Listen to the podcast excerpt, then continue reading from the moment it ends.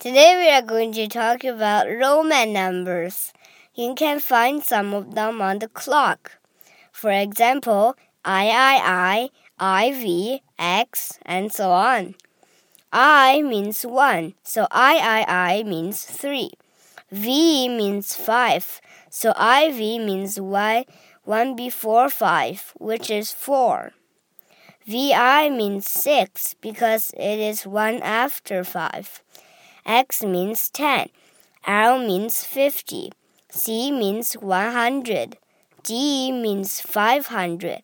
And M means 1000.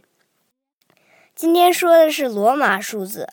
钟表上有很多罗马数字，I 是一，I I I 是三，V 是五，I V 的意思是五前面的一个数，那就是四，V I 就是五后面的一个数，所以就是六。